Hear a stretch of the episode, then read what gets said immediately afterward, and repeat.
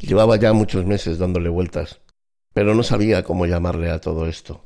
Hasta que hoy, por casualidad, he recordado el nombre perfecto para este encuentro que vamos a tener vosotros y yo. Aquí voy a descargar mis experiencias, los sucesos que he vivido en la vida y alguna que otra historia que espero que os remuevan por dentro. No sé qué lograré con ello, ni sé tampoco qué vais a lograr vosotros escuchándome a mí, pero os aseguro que voy a darlo todo. Voy a vaciarme para que, de alguna forma, todo esto que yo he vivido y las piedras que me he encontrado por el camino os faciliten vuestro caminar en este trayecto de la vida. Espero que lo disfrutéis, tanto o más como lo estoy disfrutando y lo disfrutaré yo. Firmado, el héroe que camina sentado.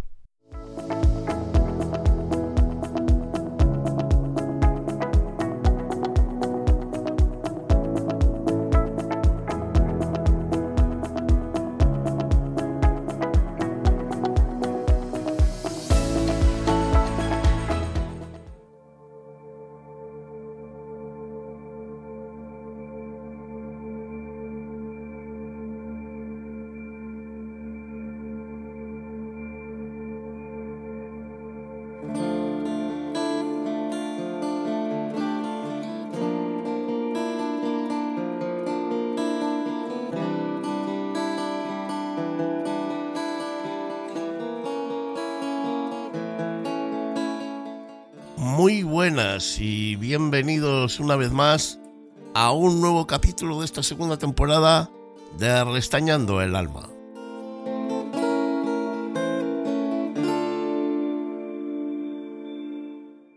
Antes de nada agradecer a, toda la gente que, bueno, de una manera u otra me hace llegar sus opiniones y qué le parece los, los capítulos que voy haciendo. Ya este es el segundo de esta temporada 2.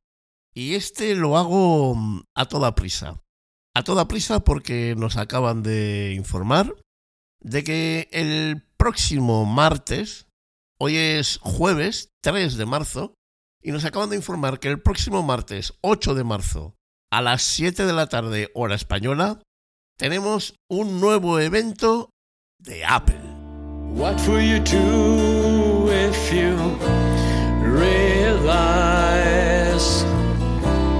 things are not as you think they are. Sí, amigos, el capítulo de hoy versará sobre tecnología, novedades, curiosidades y opiniones sobre el mundo Apple. What do you think you'll do if you see?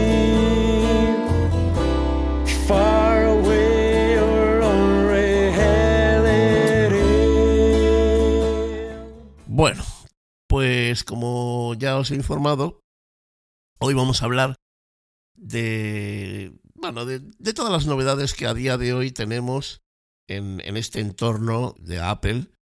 Pero a mí me interesa toda la tecnología. Creo que la tecnología es algo que nos, eh, nos puede ayudar en muchas cosas, aunque el ser humano tiene una especial tendencia para reconvertir el uso de, toda la tecnología que llega a nuestras manos y convertirlo en algo que sea malo, que vaya en contra de la sociedad o en contra del propio ser humano. Pero dejando eso de lado, que ya es un tema muy usado, muy utilizado y creo que ya pues está más que explicado, vamos a hablar sobre, sobre Apple con, esta excusa del, del evento que se acerca el próximo martes eh, a las 7 de la tarde aquí en horario español, en las redes, ¿no? Porque el evento todavía eh, no va a ser presencial, va a ser pues una especie de vídeo grabado eh, que lo emitirán desde el canal de YouTube de Apple como en, la, en su propia web. Todo esto de lo que vamos a hablar hoy nació ya en octubre del 21, octubre del año pasado. En esta ocasión se presentó el MacBook Pro con chip M1 Pro y con chip M1 Max. Antes de nada decir que yo, eh, bueno, tengo el, el M1 Pro, ¿vale? Yo de, esos dos portátiles que. dos tipos de portátiles que se presentaron en octubre, pues me quedé con el que tiene el chip M1 Pro, con el chip más pequeño de, ellos. Que de pequeño no tiene nada, eh. Cuidado, yo llevo como un par de meses, casi, casi dos meses y medio, trabajando con él, y os puedo asegurar que, que por mucho que lo llamen M1 Pro, ya haya otro M1 Max por encima, creo que con el M1 Pro se satisfacen las necesidades de casi todo el mundo, pero de sobrado. O sea, si ya el M1, sin más apellido, era un chip y un equipo como para casi todo el mundo, pues el M1 Pro, que le lleva bastante ventaja, pues os podéis imaginar. A nivel de trabajar con fotografía, con música, eh, imaginaros estos mismos podcasts, yo los grabo y los edito en el, en el M1 Pro. Entonces todo ha fluido, notas que el equipo va muy por encima de lo que tú le estás exigiendo. Por mucho que yo meta una o dos pistas de audio eh, musicales, más otra pista de ciertas grabaciones con intros y con, y con salidas, más lo que estoy grabando ahora mismo, para este ordenador, pues es como no sé, como jugar a fútbol, ¿sabes? Es como, es como estar estudiando en la universidad, pues sería jugar a fútbol. O sea, va muy por encima, sus posibilidades son mucho mayores y claro, para que te dé el verdadero punto de ejecución, poder, eh, velocidad, etcétera, que este ordenador tiene, tienes que mandarle tareas eh, muy, muy, muy bestias. Muy bestias. Ya os lo contaré, alguna que otra le ha caído y lo ha, y lo ha hecho a la, a la perfección.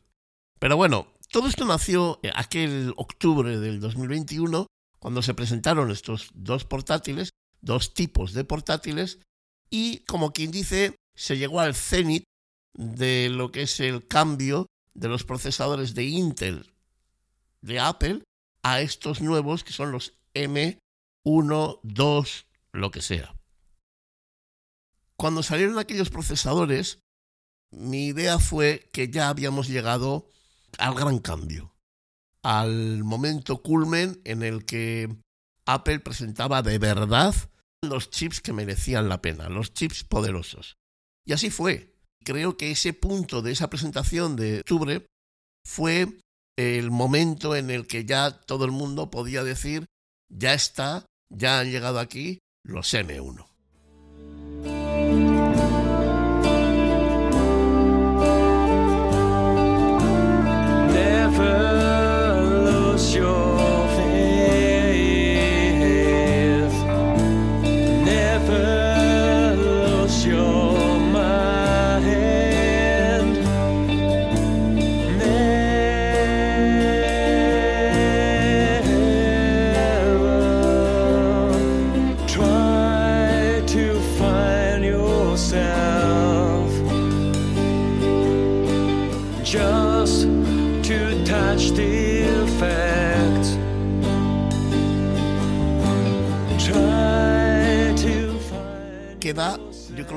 Tercera parte y final y última de la transición de los chips de Intel a los chips M1. Para los que no estéis versados en la tecnología y en estos avatares que suceden y que tienen lugar eh, en este mundo de, de las empresas tecnológicas, los dispositivos de Apple, sobre todo los ordenadores, de antes del 2020, llevaban todos chip de Intel.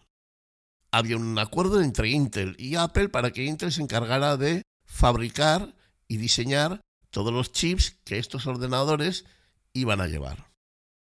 Resulta que con el paso del tiempo Apple llevaba ya muchos años. Se dice que ya Steve Jobs dejó preparado todo lo que tenía que ver con el M1 y el sistema ARM de chips para que Apple, ya desde aquellos años, que eran los últimos años de vida de, Steve Jobs, empezara a investigar y desarrollar el proyecto del M1.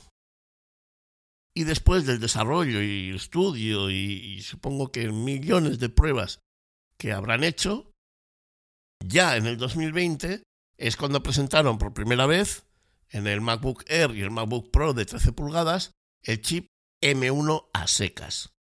Ahí comenzó la transición. Ahí comenzó el cambio. Después llegó, como yo os digo, un año después, en octubre del año pasado, de 2021, la presentación de sus dos MacBook Pro, ya con chips M1 Pro y M1 Max, es decir, chips sobrealimentados para entendernos. Chips que no son chips en realidad, es eh, un System on Chip. En el mismo chip está todo el sistema. Es decir, en el chip están eh, los cores de CPU, están los cores de GPU, están los codificadores de vídeo y de audio, está la memoria RAM, es decir, muchos de los componentes que en los demás ordenadores están sueltos del chip, apartados del chip, en este caso del M1, están todos dentro del chip. Todos forman parte del System on Chip. ¿De acuerdo? Entonces, esa es una de sus grandes ventajas. No tanto el poder bruto, no tanto la velocidad bruta, que realmente es importante, pero no es esa la ventaja. La verdadera ventaja de todo esto es que no se genera calor. Que el ordenador cuando empieza a hacer una tarea que sea algo exigente, no parece una tostadora. No empiezan sus ventiladores a funcionar como si en algún momento la pantalla se te fuese a salir eh, del, propio teclado y, tomase vida propia y despegase hacia un cielo abierto. Cuando yo en mi iMac eh, del 2019, con un chip i9 de onceava generación, no, de décima, con un chip i9 de Intel, empieza a eh, exportar un vídeo, a exportar un audio importante, los ventiladores del ordenador empiezan a funcionar como locos. Y realmente, incluso tienes que empezar a hablar un poco más alto porque con el ruido de los ventiladores no se oye. Cierto es que tampoco es tan importante, sobre todo en un iMac. Pero eso mismo, en un portátil, sí que es importante. Porque los ventiladores empiezan a funcionar tanto que cuando tú estás grabando un podcast, muchas veces el ruido del ventilador entra dentro del micrófono y forma parte de lo que estás grabando. Con lo cual tu voz nunca está eh, rodeada de un silencio, sino que ya empiezas a mezclarlo con un ruido permanente en el archivo. Y además, por mucho que los ventiladores funcionen bien, el ordenador se convierte en una estufa, que no lo puedes tener ni en tus rodillas, porque el calor es insoportable, sobre todo en verano. Eso dicho por la gente, porque yo eh, no he tenido un, MacBook Pro eh, con chip Intel, pero como os digo, sí tengo un iMac, un iMac con chip Intel de 27 y os aseguro que incluso cuando estoy grabando podcast, es eso, o sea, el ruido del ventilador suena y eso es una castaña. Yo no sé si ahora mismo está entrando ese ruido por el micro, pero os aseguro que ahora mismo el ventilador sí está en marcha. Y únicamente estoy grabando el podcast. No estoy haciendo nada más.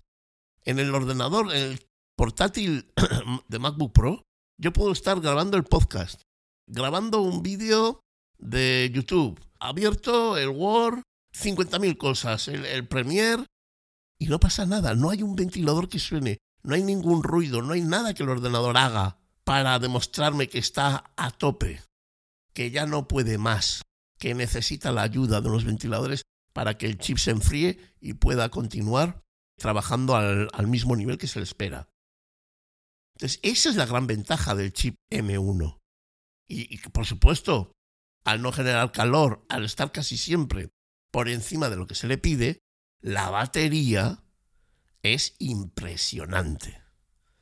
En el MacBook que tengo yo, ¿qué queréis que os diga? Yo cargo el ordenador en una hora y media como mucho. Una hora y cuarto más o menos, el ordenador está al 100%, aunque yo le haya metido al 10% de batería. Y no sé, yo me puedo tirar, si no hago una cosa muy exigente, pues me puedo tirar tres o cuatro días sin cargar el ordenador. Con un uso de alrededor de unas cuatro horas por día utilizando el Word, utilizando YouTube, utilizando el Excel, etcétera. Programas que no son muy exigentes, pero hombre, que está ahí, haz tú eso con un, con un portátil de, de Intel y verás que la batería no te llega, vamos, no sé, te puede llegar a cuatro horas, cinco horas, como mucho. Y yo os aseguro, estoy, pues eso, entre tres y cuatro días sin tocar el cargador, con un uso de unas cuatro horas diarias. ¿De acuerdo? Con un M1 Pro de 32 GB de memoria RAM, que ya tampoco es una memoria, digamos, RAM al uso, no, no la podemos medir como podríamos medir en Windows, sino que es una memoria interna. Es una memoria que está dentro del chip y que se comunica con la CPU, claro, a una distancia mínima. Entonces, eh, esa es la gran, digamos, la gran fortuna de este chip, que es un sistema que abarca muchos, muchos, muchos elementos que en otros ordenadores están fuera del chip, que cada uno forma un elemento diferente. Y en cambio en el M1, al ser un sistema ARM, están todos en el propio chip. Y le llamamos chip por llamarle algo, porque tampoco es que sea un chip, es un sistema de elementos aglutinados en algo muy pequeño. Con lo cual ganamos en autonomía, ganamos en ruido y tenemos una eficiencia energética y una mm, performance, una, mm, digamos, una potencia, un poder a la hora de trabajar, pues muy, muy, muy importante. Son ordenadores, iba a decir caros, pero no, no son caros. Son ordenadores que valen mucho, pero no son caros. Porque con un portátil estás trabajando donde tú quieres te lo puedes llevar a cualquier sitio y su eficiencia tanto energética como potencial es la misma o más que mi iMac. Es como si cogieras mi iMac y te lo pudieras llevar a cualquier sitio debajo del brazo. Sin hablar del diseño, de la calidad del material, los puertos que tiene, que son fantásticos. Eh, Apple ha vuelto para atrás. Hace un tiempo se volvió idiota y dejó de escuchar a la gente que le decía los puertos que necesitaba, las cosas que les hacían falta en un portátil y hizo lo que le vino en gana. Y ahora ha dado un paso atrás o incluso dos y nos ha dejado este ordenador con estos puertos, que ya os los iré comentando, tampoco es el tema de hoy, pero que desde luego a nivel profesional y a nivel de usuario son más que suficientes mucho más que suficientes.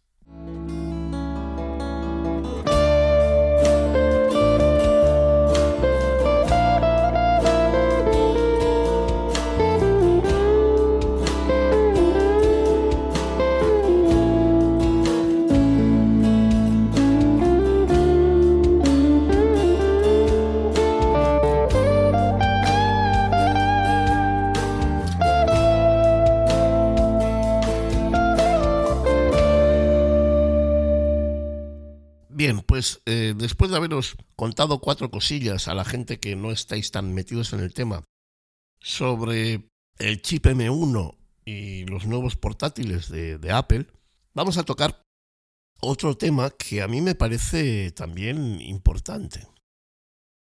Se sabía ya desde hace tiempo, por lo menos yo creo que desde hace unas dos o tres semanas, que muchos analistas personas que se dedican a contar, bueno, las novedades de Apple, pero con mucho tiempo de antelación, por contactos que tienen, por información que les llega, se dedican a eso. Evidentemente, ellos reciben esa información y la hacen pública y eso hace que mucha gente les siga.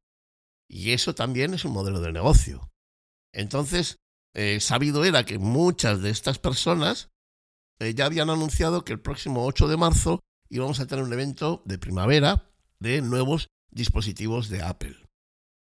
Se sabe, entre comillas, que puede presentarse un iPhone SE, que sería un iPhone más barato de lo normal, un iPhone con lo básico muy potente y lo que sea un poco más superfluo, pues un iPhone llamado iPhone SE 3 un iPhone un poco más barato de lo normal, muy potente y muy cargado de lo básico, de lo fundamental, y muy restado de lo superfluo, de, lo que no es tan, tan necesario para viajar por Internet, para las llamadas de teléfono, la potencia bruta. Puede estar restado en cámaras, puede estar restado en calidad de audio, en calidad de pantalla, etc. Un iPhone como si dijéramos de segunda división, ¿vale? Cuya misión sería eh, ser el, la avanzadilla para conseguir nuevos clientes eh, del entorno Apple. También se presentaría un iPad Air nuevo, que sería el iPad Air 5, con características parecidas entre a una mezcla entre el iPad mini y el iPad Pro que se presentaron el año pasado.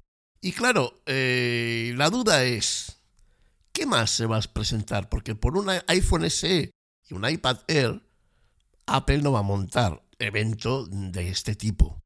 Tiene que haber algo más. Este año es como si dijéramos el segundo año, casi para empezar el tercero de la transición de Apple. Y es ahí donde podemos empezar a ver lo verdaderamente importante, lo que este año va a llegar, que son los Macs que quedan para hacer la transición a M1. ¿Cuáles son estos Macs? Bueno, pues sería el iMac de 27 pulgadas, ya que el de 24 ya eh, pasó el año pasado a, llevar un chip M1. Quedaría también el Mac Pro, que es un Mac orientado ya a la industria de verdad, orientado pues a los que hacen películas, a los que eh, hacen trabajos en, en 3D pero ya a nivel bestial. Son ordenadores que parten de los entre los 6, 9, 12 mil euros en adelante.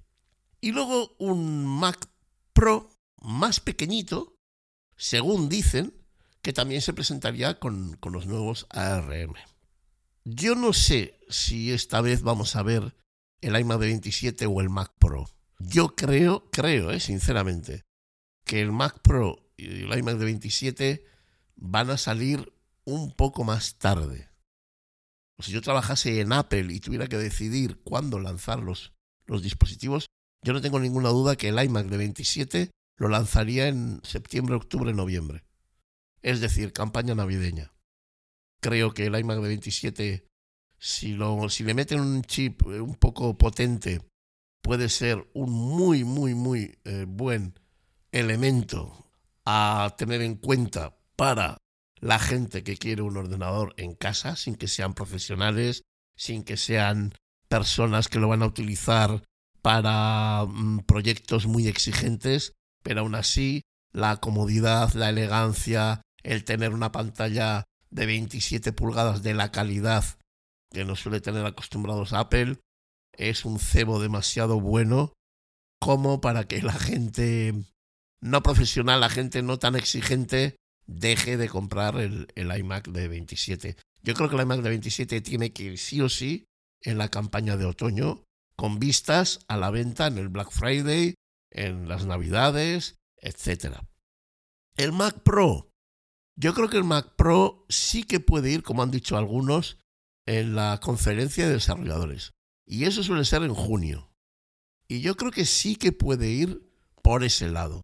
Creo que sería un buen momento. Es un producto que Apple sabe que no va a vender a cantidades industriales, no va a ser un producto superventas y por lo tanto eh, puede vincular ese producto pues a motivos más de, empresa, más de idea, más de marketing, más de, de nombre, de marca. Y la conferencia de desarrolladores, pues es el mejor momento para hacer eso. ¿Qué nos quedaría? Hay un producto que aún no hemos tratado y que todos los analistas están diciendo que va a salir y va a pegar un salto. Y es el Mac Mini. El Mac Mini es, un, para los que no lo sepan, un ordenador sin pantalla, sin teclado, sin ratón, etc. dijéramos como si fuese la torre, para que todo el mundo me entienda, es solo la torre del ordenador, pero que físicamente en lugar de ser una torre, es más como un Discman de aquellos de hace muchos años, en los que se metían CDs. Bueno, pues haced eso un poquito más grande, un poquito más grande, y eso es lo que sería el Mac Mini, alrededor de la mitad de un Mac Pro tapado. Vosotros cuando el Mac Pro, eh, MacBook Pro lo tapáis y lo cerráis, la mitad sería más o menos el Mac Mini. Pues bien, al ser un ordenador que no lleva pantalla, que se la tienes que poner, tienes que comprar el monitor, que no lleva teclado ni lleva ratón, porque también te los tienes que comprar. El Mac Mini se convierte únicamente en el ordenador exclusivamente. Hasta el día de hoy, el Mac Mini estaba en M1, con su versión más potente del M1 con 16 GB, 8 cores de CPU y otros 8 cores de GPU. En la CPU tenía de esos 8 cores, 4 cores de eficiencia energética y 4 cores de potencia bruta. Un ordenador que al 80% del público le va a servir perfectamente. Y por 700, 800 euros ya lo tienes. ¿Qué es lo que Apple se supone que quiere sacar? El mismo Mac mini. Y aquí está la duda. La duda es si lo va a sacar solo con el chip M1 Pro, lanzando al mercado un producto Mac mini vitaminado con el potencial del chip M1 Pro, o hay también quien se aventura a decir que también lo van a sacar con el M1 Max.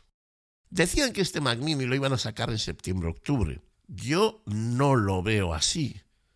Yo creo que en septiembre-octubre lo que tienen que sacar también es el MacBook Air, el portátil barato con chip M2. Eso sí que hay que sacarlo en septiembre-octubre, para como con el iMac, vender. Pero ahora eh, yo creo que es el momento perfecto para el Mac Mini.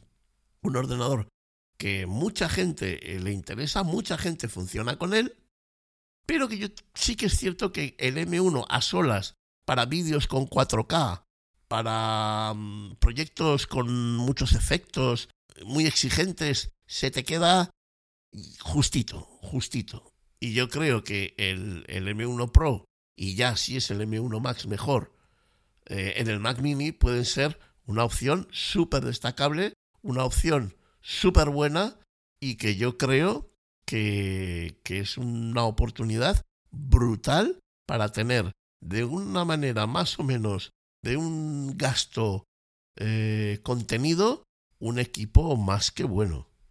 ¿Saldrá M1 Pro? ¿Saldrá M1 Max? Mirad, yo os digo mi, mi opinión.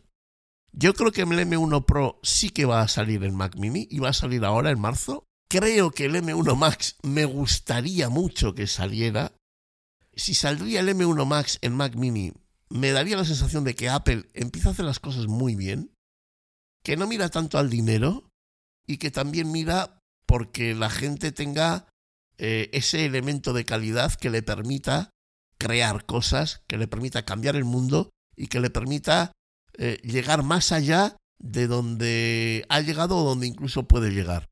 Decía Steve Jobs que él hacía ordenadores para que la gente que la gente creadora pudiera crear y así cambiar el mundo.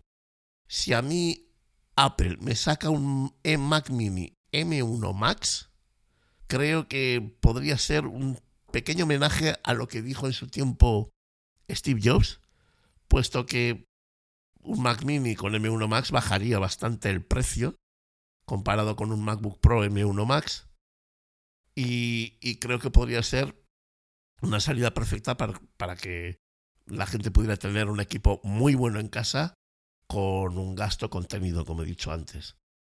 Yo intuyo que Apple no va a sacar el Mac Mini M1 Max, pero me encantaría, porque si lo sacara, yo sería un comprador. Vendería mi iMac Intel y compraría el Mac Mini M1 con chip M1 Max. Pero yo creo, creo que Apple no nos va a dar esa, esa alegría. Sacará el M1 Pro, que también es un equipo potente. Pero hombre, para el M1 Pro yo ya no vendería mi, mi Mac de Intel. Me quedaría con él. Porque yo ya he comparado que este, este iMac más o menos, un poco, quizás un poco menos, pero va a la altura del, del M1 Pro. más o menos estoy hablando, ¿eh? Aunque no sea para ciertas cosas muy bestias, pero sí, yo creo que están más o menos a la altura. Y para estar a la altura, pues no me voy a meter en la historia de vender uno, comprar el otro, luego comprar un monitor, etcétera, etcétera. Pero si me sacan el Mac Mini M1 Max, yo sí que vendería mi ordenador de Intel y me compraría el Mac Mini con el M1 Max, porque ahí sí creo que ya estamos hablando de algo que supera el, el poder del, del, iMac que yo tengo. Que ya os digo que tiene 64 GB de RAM, eh, un tera de disco duro, etcétera, pero es que estos bicharracos con M1 y apellidados Pro eh, son muy gordos, eh, son, son algo muy grande, muy potente y que tienen muchísima, muchísima fuerza.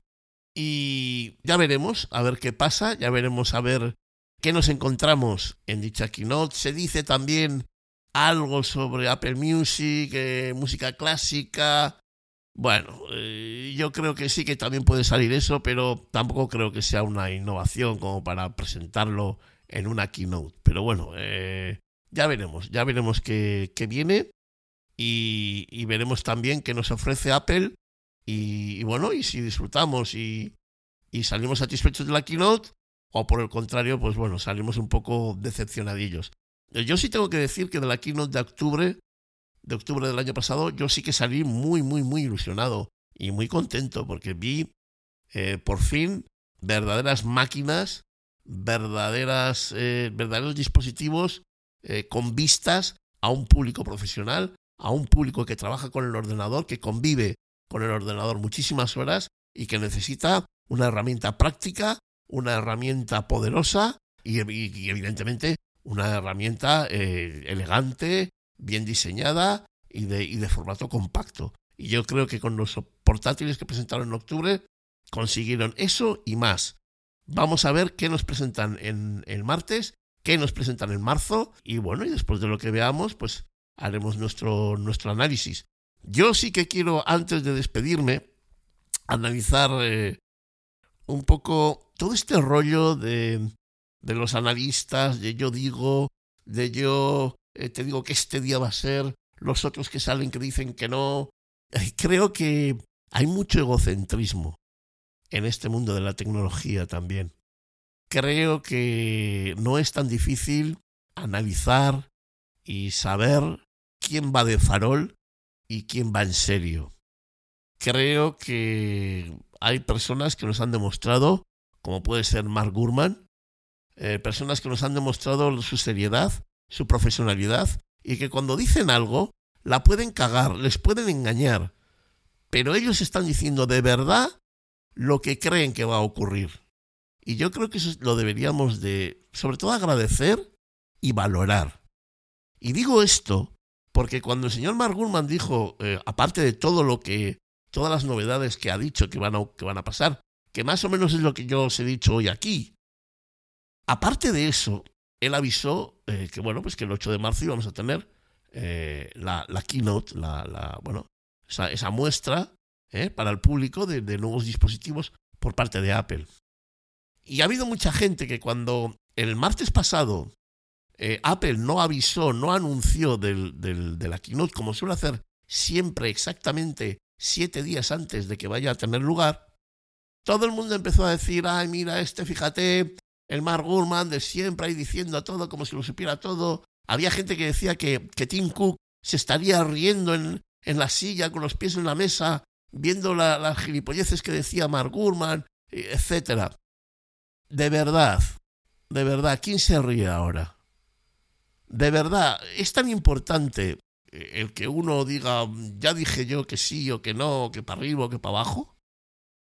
Es tan importante el hecho de, de tener que, de alguna manera, estar por encima de los demás, aplastar lo que otros dicen para que lo mío quede como bien. ¿Os acordáis de esa historia de que eh, el Señor que para que su luz alumbre tiene que ir apagando las velas de los demás? Pues esto es un poco parecido. ¿Por qué narices tenemos que jugar a eso? ¿Por qué tenemos que estar ahí? ¿Por qué es necesario echar por tierra eh, la labor y el trabajo de los demás si esa labor y ese trabajo está hecho de manera seria? hace una semana he estado escuchando los podcasts de, apelianos que estuvieron invitando a, bueno, gente puntera de, en el mundo de la tecnología para que cada uno hiciera su reflexión sobre la keynote del próximo 8 de marzo, martes. Todavía no teníamos confirmación de que eso iba a ser así.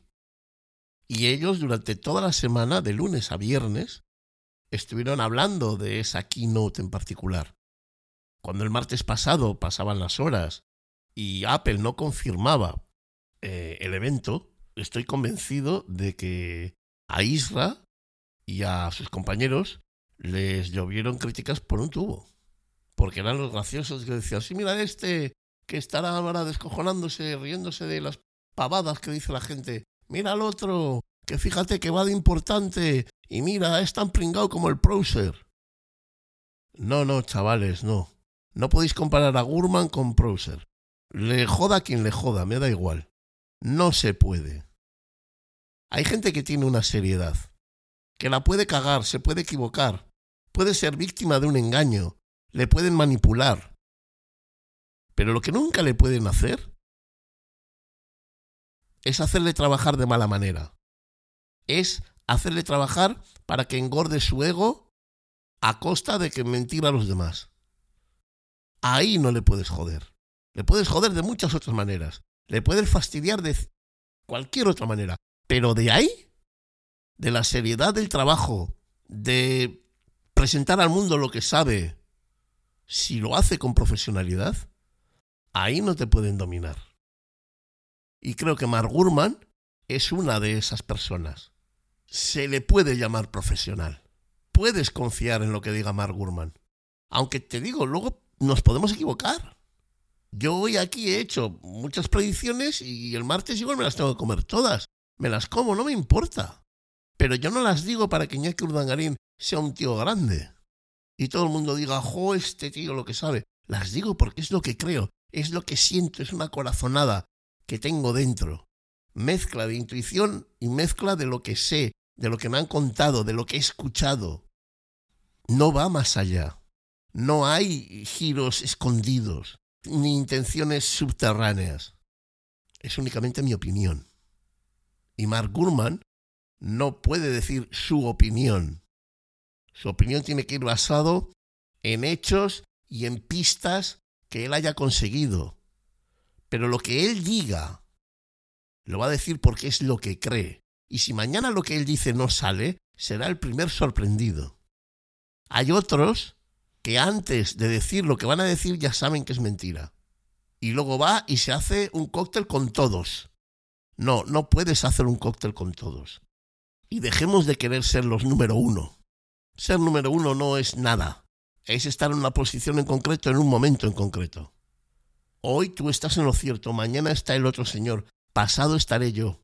Y al siguiente fallaremos los tres. Pero se supone que estamos aquí porque nos interesa este mundo, porque nos apasiona este mundo. Y no porque nos queramos servir de este mundo para ser lo que no somos.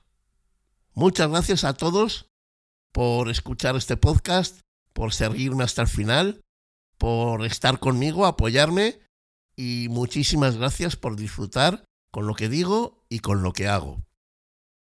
Quiero agradecer a todas las personas que hacen realidad este podcast, que me ayudan en su edición, en su grabación, incluso en la preparación de guiones, si es que a esto se le puede llamar preparar un guion. Y nada, os cito para el próximo capítulo.